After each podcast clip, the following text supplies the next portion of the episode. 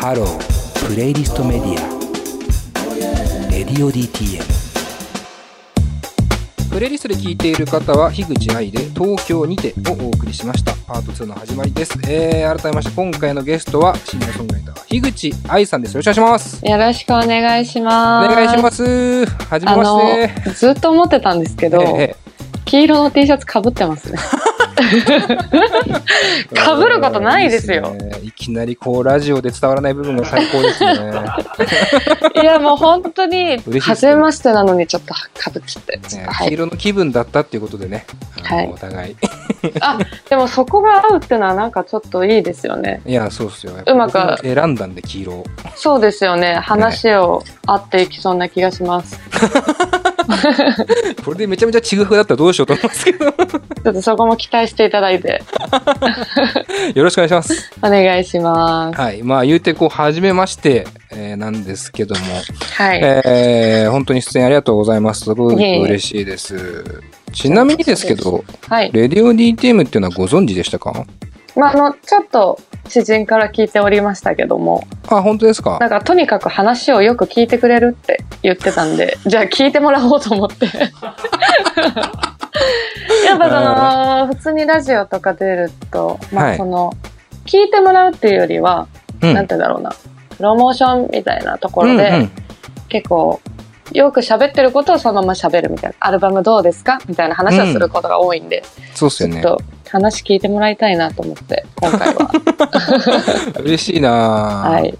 なんかその情報もしかしたらオフトークも入ってるかもしれませんねああ、なるほど。ちょっと、オンの中でできるように、本の中でもねお願いしたいですけど。割とね収録後にずっと話し込むってよくあるねああ、なるほど。それでなんですね。でもね収録中もあのいわゆるプロモーションもちろんねあの今回も樋口さんに関してはベストアルバムが出たということで、あのはいそのプロモーションももちろん兼ねてますがまあ僕らもあの言うてあの僕ら勝手にやってるメディアなので自分たちで はい。あの興味がある方ということではあるのでねあの樋口さんについていろんなことを知りたいなという感じがねはい。あります。ありがとうございます。ねえー早速リップクリームを塗ってもいただいて 準備万端で ちょっと本当にあの、見えてないからいいかなとかダメですね。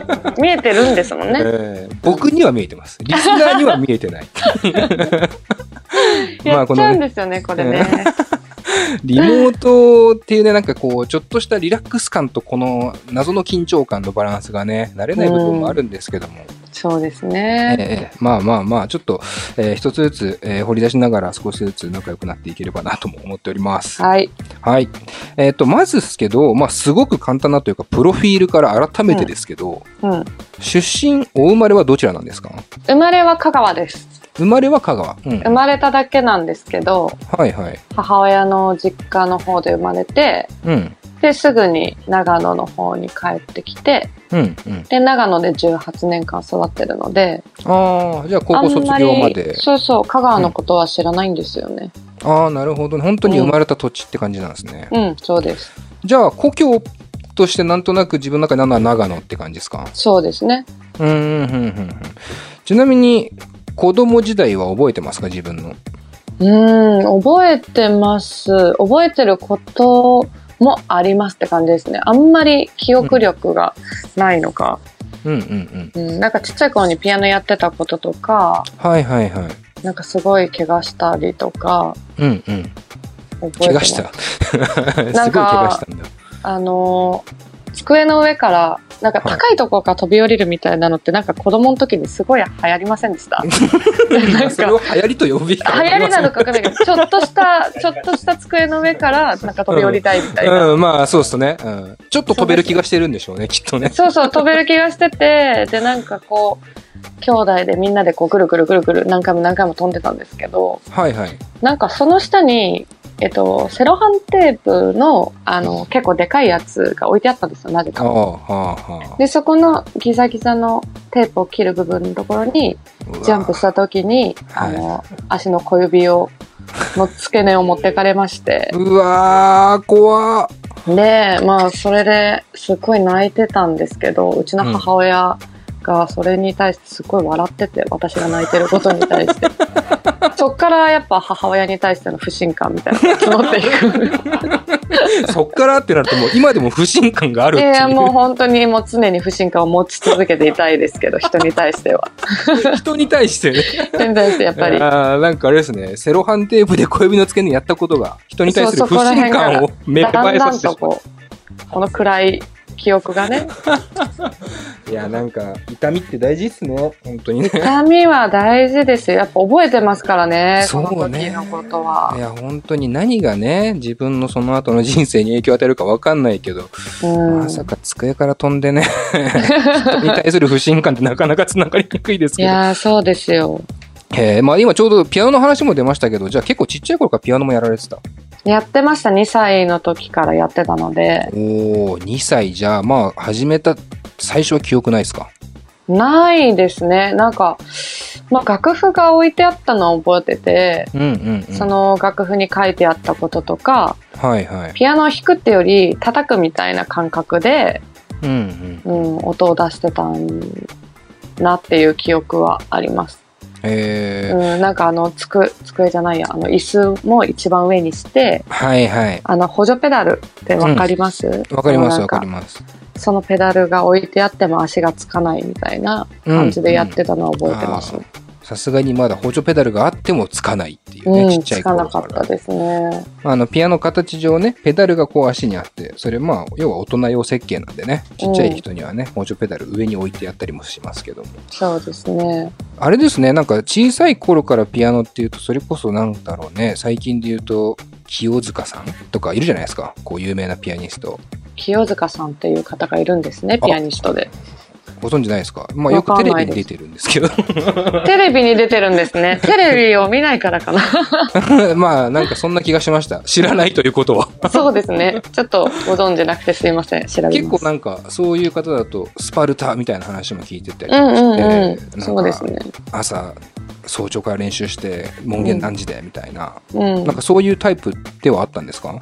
そういうタイプでしたね。クラシックピアノやってる人は結構多いのかなと思うんですけど、うんもうとにかく親が厳しくって、うん。うんそれに対して、まあ、どう逃げていくかっていうことを考えてましたね。ええ。まあ寝たふりするとか、うんうん。もう本当にお腹痛いふりするとかで、うんうん。なんとか、まあ乗り切れる時は乗り切れるんですけど、ピアノ自体は嫌いにはならなかったですか？もう大っ嫌いでしたよ。ピアノ。なんか、もうすぐにやめてやると思ってましたけど。あそうなんだ。そうなんかあの練習方法で、こうピアノ弾くときに手の甲にはい。小銭を置くんですよね。まああー。10円とか。で、それを落とさないように最後まで弾き切るとか、うんうん。目をつぶって最後まで弾き切るとか、はいはいはい。結構そういう、なんて言うんだろう。うん、体育会系みたいな感じは、うんうんうんクラシックピアノはあるんじゃないですかね。うーんなるほどイニシャル D じゃんっていうカンペが今僕に出てるんですけどイニシャル D ね、豆腐のね。豆腐を水。そうねね。あれは車の方ですけどねでも本当その感覚に近いと思いますね。でもそうですよね落とさないように走れみたいなそうのと一緒そうですもんねそうそう。うん。すげえな。実は僕ね、でもこんななりしてますけど、うん僕実は3歳からバイオリンやってたんですよ。わおだからね、ちょっとだけ気持ちは、そんなに厳しくなかったんですけど、ちょっと気持ちはわかるんですよね。でもクラシックって結構そういうところありますよあねり。ますよね。うん、なんかやっぱ楽譜に忠実にというか、うんうんうん。もう全部感情まで書いてあるじゃないですか。うんうん。だからその通りに弾かなきゃいけないし、その中でどうやってこの自分らしさを出してたんだろうなって今考えたら想像できないですよね。いやー、本当に。だから、うんぼ僕なんかの経験で言うと、やっぱ自分らしさみたいなものを意識する前にはやめちゃってましたね、僕は。何歳ぐらいで辞めたんですか？13、4やりましたね。結構や。りました。門限5時とかで頑張りました。うわー、うん大変だ。結構コンクールとかも出たりとかしてたんですか？あのね、コンクールだったら、まあ、コンサートみたいなのはあったっすけど、うん。なんか、競った覚えはない。あー、うん。競うってなってくると、うんなんかその、審査員の先生のはい。好きな時代の曲とか、はいはいそういうところまで行くんですよね。なるほどね。なそるほど、こを調べてて、うんうんうん。で、このなんか感情的なのがあんまり好きじゃないとか調べてあって、それに沿った弾き方をするっていうのはやってましたね。ああ、なるほど。曲の分析か、その時代背景とか、いろんなものをこう勉強した上で、審査員にこう、なんだ、ついていくっていうか、そう、もう刺さるようにこびて、こびていくんですよ。そうじゃないと、賞が取れ、まあ、賞が取れないっていうよりは点数制だったので、その点数がちょっとでも多くもらえるっていう、なんか対策をしてましたね。へえ、本当にでも確かに嫌いになっちゃいそうですね、いろいろね。うん、まあ何より、その、厳しさというか、どれだけやってもっていう感じなのがあんまり好きじゃなかったんですけど、その中学生ぐらいに入ってくると、はい。やっぱどうしても好きでやってる人と差が出てくるっていうことが分かって、なるほど。うん。そう、なんか、ショパンコンクールに一回出たことがあるんですけど、はい。その時に、あのー楽屋が一緒になった中国人の女の子がいて。その子が目の前で、その机を一心不乱に叩いてるみたいな、その指,、指でね、ずっとピアノ弾いてて、なんかその様子見たら、絶対勝てないなと思って、その辺から諦めが出てきたような気がしました。なるほど。うーん。じゃあ、それぐらいまでは、こう、むちゃめちゃこう、ストイックにというか、ピアニストとしてうん、うん一つ目指しているものがあったんですかね。ありましたね。なんかピアノでなんとかうんうん。な。るものがあるんじゃないかと思っていましたけど、なるほど。でもまあ嫌いだったんで、うん。ちょっとピアノを使った何かができたらいいなとは思ってましたね。なるほど。で、まあ、そこから、まあ、今になってですけども、まあ、歌を歌うわけじゃないですか。はい。この、なんだろう、歌？自分で、要は音楽を作ったりするわけですよね。そうやって自発的に音楽を一個やろうと思ったのどれぐらいの時だったんですか？うーんと、高校生ぐらい、まあ自分で曲書き始めた、しっかり書き始めたのが高校生の時なんですけど、うんうんうん。あのーまあ周り、バンドやってたんですよ、コピーバンドを。はい。うんで、コピーバンドやってて、そのメンバーがみんな受験で辞めてっちゃって、うんうんうん。で、まあ一人になって、そうなったらまあ、自分で曲作るかみたいな感じになって、すごいなんか、スムーズに、なんか、こうしてやろうみたいな気持ちもなく、うんうん。気づいたらそうなってたって感じでした。えー、ちなみにですけど、コピーバンドって何のコピーしたんですか？東京事変です。おー。もう完全に世代というか、うんうんうんうん。ちょうど自分が高校生の時に、群青日和が出たぐらいだったような気がするんですよね。もうバッチリ世代ですね、本当にね。バッチリでしたうんね。うんうん。上は、ジュリマリとか、ええええ。557188とか、ああ、まあ、そうか。うん女の子はそういう感じでしたけど、そうっすよね。ジッタリンジンとかやったりとかえね。ー、そうそうそうそう。うんうんうんうん。なんか、そっからは、えっ、と、もう本当に、東京事変が出てきちゃってからはもうずっと事変のコピーバンドみたいな感じでした。うんなるほど。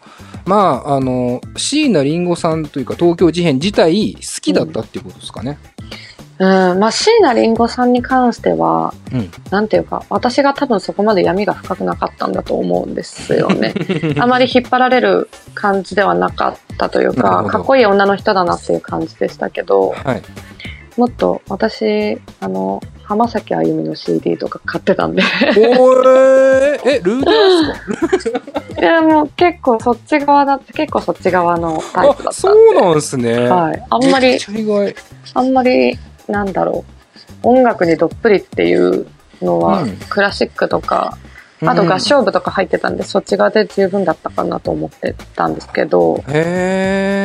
高校に入ってその東京事変が、そのかっこいい女の人がすごくキャッチーな曲を歌ってるっていうのが群青日和で思って、うんうんうんうんうんうん。そっからなんかすごい好きだったような感じがします。なるほどね。うん。いや、びっくり。浜崎あゆみか。M、M じゃないですか。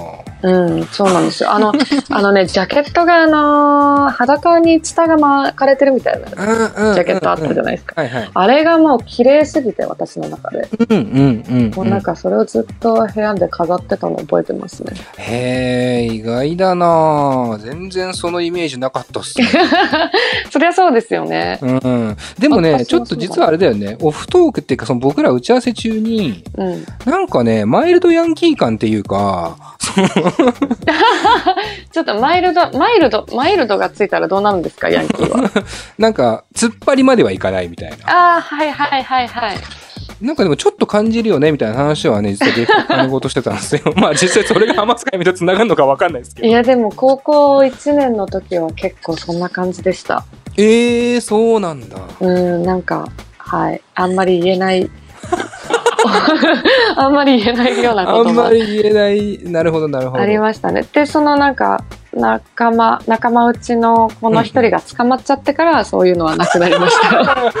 うんあんまり言えないですね、確かにね。そこ、はい、それぐらいしか、ライトな感じだとそれですね。いや、でもそうなんだ。やっぱな。なんか歌聴いててもちょっと思いましたよ、それは。そうですか。うん。何か血がね、出てますね。そのねまあ、なんか、なんでそんな、そこにいたのか、やっぱ全部なんか、うん、な流れみたいな感じありましたけど、うん、うん、うん、うん。うん。まあ音楽に話を戻すと、それこそ東京事変のコピーバンドやってそこから自分で曲を書くっていうのもさっきなんとなくこう別にドンって決意表明で書き始めたわけでもなくて、うん、もう一個、まあ自然なスムーズな流れで結果的にそうなりましたって話もちょっとありましたけど、そうですね。その時っていうのは、まあなんだろう、書きたいって気持ちはあったわけですよね。うん、書きたいのは、ありました。あの、みんなやったかどうかわかんないんですけど、うんあの、ノートの裏とかに、なんか、ポエム書くみたいな。見られたくないやつですね。ちょっと見ら見られたくないし、今実家帰ったら結構それ残って、もう気持ち悪かったんですけど、えー残っても捨てないんでしょそれを。捨てないです、捨てないです。うん。うんそれが大事ですよ。捨てたら絶対忘れちゃうんで、内容も。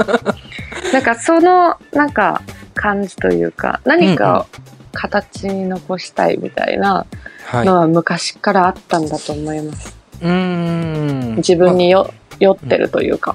うんうんうんううんん。でもそれが、まあ、詩、ポエムだったり、そういわゆる言葉だったっていうところですよね。そうですね。うん。なんか日記とかではないんですもんね。あ、でも日記も書いてて、そうんうんの、あの、人に絶対見せられない日記っていうのを書いてて、とにか、く腹が立つこととムカつくこととかを、もう何にも、なんて言うんだろう。オブラートに包まずに 書いてあったりとか。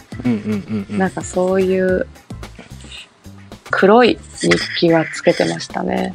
うーん。一番怖いですね。うん、もう見られたくない。一番怖い書物ですね、それ多分ね。まあ残ってますね、それも。それも残ってんだそれも残ってますね。捨てらんないですね。デスノートなんか比にならないよ、それはもう。なでもやっぱデスノートがうんうん、こう、漫画とかで読んだ時に、はいはい。あったらいいのになって思うぐらい、やっぱりうん学生時代の時はなんか、うんうん。鬱憤が溜まってましたね。自分の中でうんうんうんまあでもそれをこうなんだろうね。いや、樋口さん自体が捕まんなくてよかったですよね。本当に、いや、本当に、ていうちゃんと悪いところには行ってない、行ってないつもりはいましたけど、うんうんうん。やっぱそっち側じゃなく、歌の方に行けたのはまだ良かったですよね。うん。いや、うん本当にそう思いますね。なんか、うんその、まあ、いろんな発散というかね、放出の仕方はあると思ってて、うんなんかそれをこう言葉なり、えーそしてさらにそれを歌に消化させていくっていうところにね、うん、費やした結果ね、僕らも今こうやって話してますからね。本当ですよ。長い時間がかかりましたが、いや、本当にでも、やっと落ち着きましたのいや、で。よかったっす。なんか、なんだかんだあって結果的に喋ってるので。あ、本当ですか。そうそうちょっとその辺も聞きたいですね。それはじゃあちょっとあのー飲み屋の方で。オフの方で。はい、わかりました。えーっと、まあじゃあその、えーまあ曲を作り出したのが高校生ぐらいというところで、うんうんえーまあ結構すっ飛ばしてちょっとあれなんですけど、えー急に今の話になっちゃいますね。はい。で、実は、あの、1曲目に流した東京にてという曲、ね、あのー実は僕、これがきっかけで樋口さんのことを知ったレベルなんです、実は。うん、ありがとうございます。あのーむちゃくちゃいい曲で、そうでしたか。うん、むちゃくちゃいい曲です。ありがとうございます。そう、で、だから今、それこそいろんなことがあった結果ね、歌を作るってことになって、今こうやって喋れてるって話もありますけども、まあ、僕からしたらその、さらに何年間か歌をこう発信し続けた樋口さんに、今、偶発的に出会えたんですよね。それこそサブスクじゃないですけど、こうプレイリストとかで聴いていた中でめっちゃいい曲だなと思ってパッて見たら樋口愛さんだった。っていうぐらいで、ただ、この曲、僕もディレクターの金井君も東京出身なんですけども、うんうん。やっぱ東京出身の人っていうのは東京という名前のつく曲に非常に敏感なんです。へえ、これはわからないだろうみたいなことですか？えー、ていうかどういう風に書いてるんだろうって思う。ううんーん。多分いろんな、まあ、東京っていう街自体がかなりこういろんな人がいる街だと思うので。そうですね。うんまあ、まさに東京2店のね、あの中にもいろいろ出てきますけども、うん。うん。その切り取り方によってはやっぱすごく、うん東京に対して僕はふるさとという気持ちもなくはないから、うんうんうん。微妙な気持ちになったりするんですよ。へえ。なんか東京のイメージそんな変に作らないでよみたいなのとかもある ありますよね。そうそうなんだかんだスクランブル交差点出てくるなとかなんかそういうこうはいはいはい、はい。なんかこういろんな多分やり方はあるんだろうなと思うしうん。まあそれが一つじゃないのが東京っていう街の魅力だなとも思うんですけども、うん。その中でもうこの「東京にて」っていう曲に関してはもうなんかすげえすげえって感じです。なんつうか切り取り方が。うん。全然いやらしさもなくって。うん。うんいつ頃まずこの「東京にて」ができた曲なのかな？これは去年の11月ですね、できたのは。うんうんうん。なので、こんな世の中になってると全く思ってなかった時に作りました。いやなのでこれすごいね。オリンピックもあると思っていたし、うん、うん。まあ、人もたくさん、まあ、すれ違うみたいなところ、ぶつかる、人にぶつかるみたいなところもありますけど、そういうところも普通にあると思っていたし、当たり前に、それが東京の形だと思ってましたけど、うんうんもうこういうこともあるんだなっていう、こんな風にまた意味合いが変わっちゃう曲もあるんだなっていう気持ちで今は思っうんうん。てます。いや本当になんか、まあ、180度とまではいかないかもしれないけど本当にかなり意味合いが変わったなと思っていて、うん。まあ僕もこれパッて聞いた時にあこれうん今作った曲じゃないのがすごいってまず思ったんですよね。うんうんうんその今作った曲じゃないのにうん。今なんでこんなにスッと入ってくるのかなっていう感覚があってうん。そもそも出すのもすごいなと思ったんですけどね、ね。なんか、どうしようかね、みたいな感じにはなっていて、うんうん。まあ、新曲入れたいな、みたいなのは、この個人的にはベストの中に入れたいなと思ってたんですけど。でも、じゃあ、今じゃなくて、いつ出す曲なんだろうっていう風なところで出すことにしたっていう感じなんですよね。うん、なるほどね。うん、ってことはベストアルバムというなんだろう、うんアイディアがこの曲より先にあったんですか、うん、ありました。もともとベストを出そうって決めて、いろいろ曲も決めてて、うん多分最後の一曲とかだったような気がします。東京に手が入るってなったのは。なるほどね、うん。まあでもまあだからこのタイミングだとしてもねあの、曲をこうなんだろうね表に出すっていう。まあなんか決めてくれたのはすごく嬉しいなと思いますし。うん。まあなんだろう自分が書いた時に思っていたものとは多分違う受け取られ方をするっていうことに対してはうん。抵抗はなかったんですかね。でも、そんなもんだなって思ってて、うん、なんか何一つ自分のことが伝わらなくていいと思っているというか、うん、うん、なんか、私の曲聴いてみんな内側、自分の内側見つめてくれればいいっていつも思ってるので、なるほど。うん、あんまり自分がこう思ったからこうなんだよっていう。だから大丈夫だよみたいなこともあんま言いたくないし、うんうんそれぞれに自分の中に力があると思うんで、エネルギーみたいなものがあるんで、うんうんそれを思い返してもらえればなっていつも思ってます。うんうんなんかもう今樋口さんの樋口さんそのものの曲に関してはそれが全てな気がしちゃいましたけど、今のうん、本当にそう。本当にそうなんですよ。もう終わっても良さそうだからもう本当にね、なんかね、本当にそうなんですよ。もううん答えが私の中ではできていることではあって、うんそれをどう続けていくかっていう話なんですけど。うんうんうん。確かにね。うん。まあ実際でもまあ新しい曲今最新の曲としてはこの「東京にてた8月」って曲があると思うんですけれども、なんだろう手応えはやっぱあるんですか？僕はこの聞き応え聞いたリスナーとしてはこの曲すごいと思いましたけど東京にてに関してね。いや、もうどうしたらいいですか？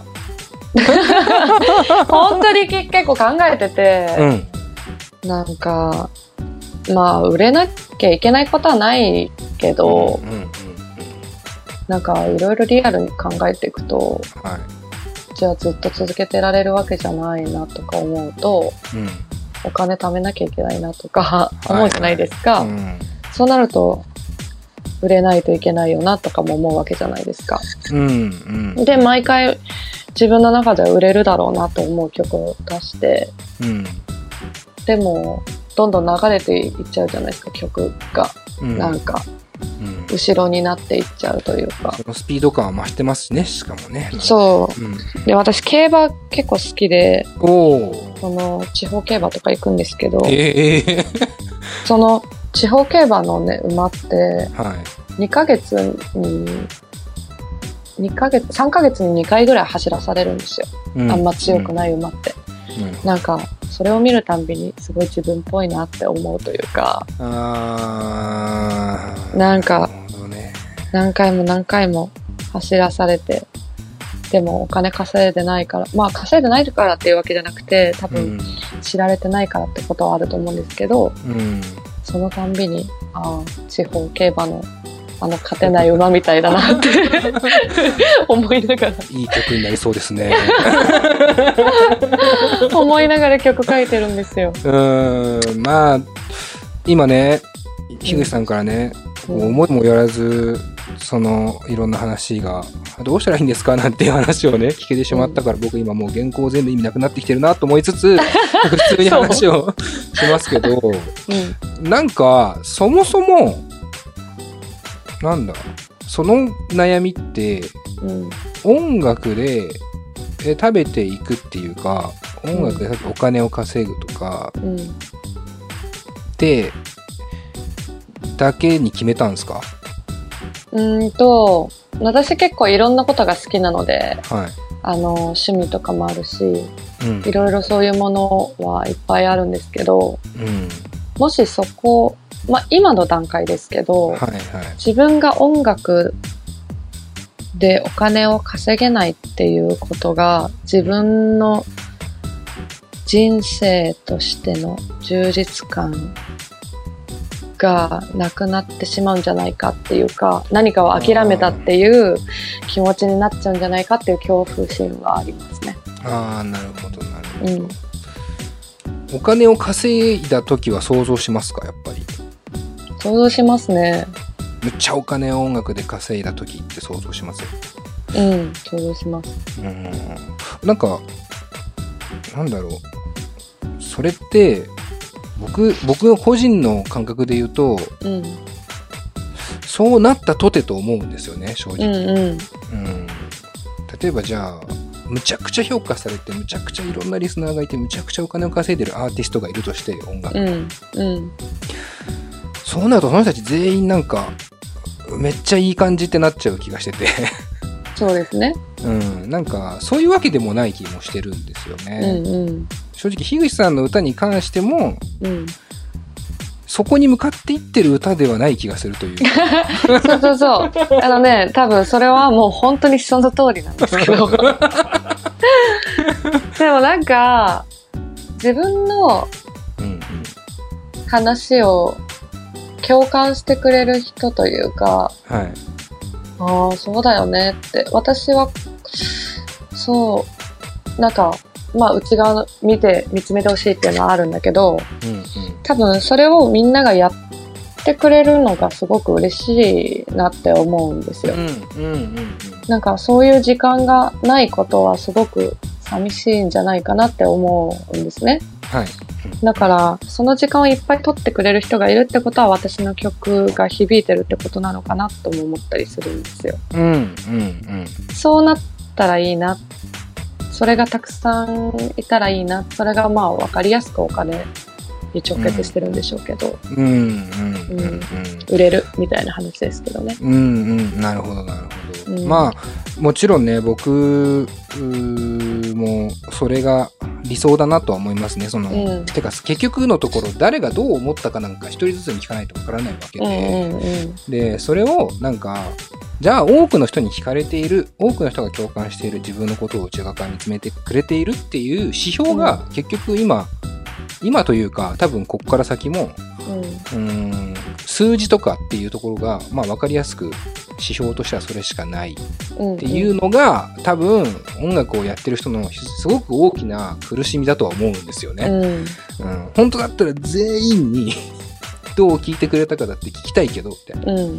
でもそれ聞いたらまた嫌な現実が待ってるかもしれないみたいな、なんかそのジレンマと戦っていくしかない職業みたいな、そうですね。ね、感じはしていて。